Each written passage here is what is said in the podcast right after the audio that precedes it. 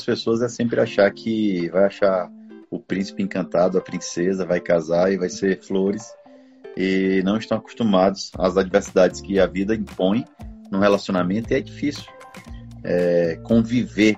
Eu digo muito, a gente conversou esses dias e a gente começa a analisar as coisas da vida, às vezes coisas de parente, né? E quando eu trago um parente meu próximo, ou quando ela traz um parente próximo, e às vezes tem algum problema relacionado ao parentesco, a gente sempre fala assim: é difícil conviver com um problema do próximo, né? Mas faz parte do relacionamento. Porque quando você casa, a gente se forma uma família, como a palavra de Deus fala, né? Você deixa pai e mãe, forma a sua família, mas ao mesmo tempo você traz consigo toda uma bagagem de uma história que existe. O Cacau, o que, que você traz da sua família da sua vida antes de conhecer a Simone, da vida do, com seus pais, assim, o que, que você traz de coisas que você olha assim, fala assim, olha, isso eu tento fazer igual ou isso eu tento fazer diferente? Na verdade, eu, eu sempre falo muito que os meus pais construíram valores em mim que hoje eu não, são, não são negociáveis, né? São inegociáveis. O meu pai sempre prezou muito pela família. Apesar que depois de 36 anos de casado, meu pai se separou da minha mãe mas eu sempre procuro é, é, canalizar aquilo que realmente foi da construção positiva do que ele fez em mim. E você, Simone?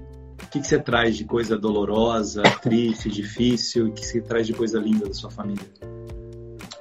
Assim, eu tive, eu tive um, um, um pai muito maravilhoso. Assim, minha mãe também é uma mulher incrível, muito batalhadora, lutadora, lutou muito mas eu tive a oportunidade muito pouca de, de, de vivenciar muito do relacionamento deles, porque uh, meu pai faleceu, eu tinha oito anos, então eu era uma criança.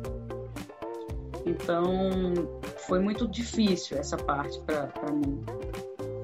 Mas apesar do meu pai é, ser um homem, meu pai ele gostava muito de tomar cerveja com os amigos, sabe? Assim, era aquela pessoa muito amada por todos. Sabe aquela pessoa que todo dia a porta de casa tá lotado de gente para estar tá conversando, batendo papo, dando risada. E onde o meu pai ia, ele sempre levava a minha mãe, sabe, embaixo da, da asa dele e os filhos. Ele era uma, um, muito, muito grudado, muito apaixonado. Família, né? Então, muito família.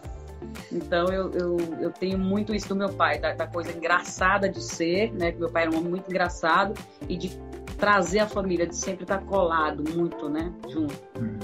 E a parte difícil, é, como, eu acho que muita gente já deve ter passado por isso, foi o, o aprender, né? Aquela coisa de criança errar e levar uma surra. Então, assim, o meu pai ele não, não, nunca bateu, mas a minha mãe, pelos ensinamentos que ela teve, ela de vez em quando, uma chinelada, né? Então Até ela... porque conviveu mais também, né? Porque se perdeu pai Exato, cedo, né? Exato, eu perdi cedo, então ela, assim, a forma de educar era dessa forma. E eu entendo que não é culpa dela. Ela, ela só me deu o que ela recebeu. Porque hum. talvez se ela tivesse recebido uma educação diferente, se ela tivesse recebido colo, abraço, amor, ela teria sido muito mais. E hoje ela tenta correr atrás do tempo perdido, porque ela entende, hoje ela entende que, que não era assim, que poderia ter funcionado de forma diferente. Mas é, graças ao bom Deus que eu entendi que não é culpa dela, que isso ela só passou para nós porque ela recebeu lá atrás. E muita gente sofre com isso. Porque às vezes tem pais que bate muito nos filhos, é para aprender, é para virar gente. Só que lá na fase adulta, aquilo vai gerar uma marca dentro do coração que esses pais não imaginam. Não é que. Não estou dizendo que você não pode corrigir. Tem várias formas de você corrigir os seus filhos. Mas não na, na, na, na brutalidade de, uma, de apanhar de vara, de bainha de facão, de cinturão, de coisas fortes que antigamente as pessoas usavam, utilizavam muito para para agredir os seus filhos, né? Poucas pessoas não carregam no coração aquelas marcas de dor de um pai e de uma mãe de ter machucado lá na infância. E sorte das que não carregam, mas graças a Deus eu passei por um retiro onde eu entendi que não era culpa da minha mãe. Ô Simone, a Clarice Lispector, que é uma das maiores escritoras da história do Brasil, né? Ela dizia que nasceu para três coisas. Ela falava assim: eu nasci para ser escritora, eu nasci para ser mãe e eu nasci para amar as pessoas. É, para mim, ser escritora é minha contribuição no mundo, né? é o quinhão da minha responsabilidade. Ser mãe foi uma opção de vida. Eu amo profundamente os meus filhos. E amar as pessoas, eu quero até o último momento da minha vida. Você nasceu para isso também? Para ser cantora, mãe e amar as pessoas? Total. Acho que essa é a minha missão na Terra.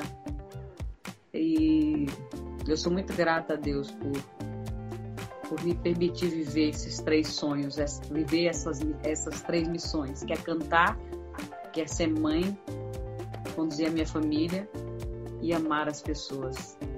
É tão bom, é tão bom dar amor, é tão bom. É, mas que momento da sua vida você sentiu? É isso mesmo. É, é, isso, é, esse é o quinhão de responsabilidade que eu tenho no mundo. Esse é um dom que Deus me deu. É isso que eu quero fazer da minha vida toda. Você sabe que quando eu era criança, as pessoas diziam assim para minha mãe e para o meu pai: tira essa daí, que no caso era eu, que ela só atrapalha a outra.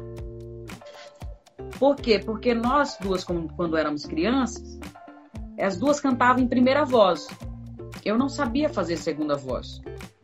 E como a Simária nasceu primeiro e ela já cantava, e eu queria muito fazer, sabe aquela coisa de irmão mais novo que copia o mais velho? Então eu queria muito fazer aquilo. Só que eu não sabia fazer a segunda voz. Eu queria cantar também. Eu queria que as pessoas admirassem a minha voz. Eu queria muito, mas eu queria muito aquilo. E aí, as pessoas diziam: tira essa, que essa só atrapalha a outra. Eu chorava. Eu falava: quando eu crescer, eu vou cantar, vocês vão ver. Eu vou ser uma cantora boa. Eu vou lutar por, por esse sonho que era que eu queria. Estava dentro de mim, dentro da minha alma, do meu ser. E ali, criança, eu já entendi que esse era o meu chamado. Eu queria muito aquilo. Por mais que as pessoas dissessem, não, você não vai. Eu disse, mas eu vou, eu vou, eu vou cantar e vocês vão ver. E eu vou cantar.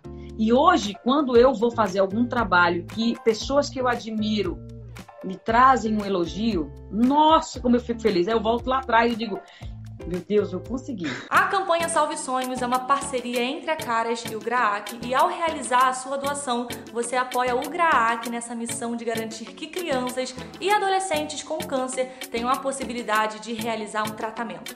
E além disso, você também concorre a centenas de prêmios. Então, Pega a câmera do seu celular, aponta pro QR Code que tá por aqui, ó, e faça a sua doação. Você não vai ficar de fora dessa, né?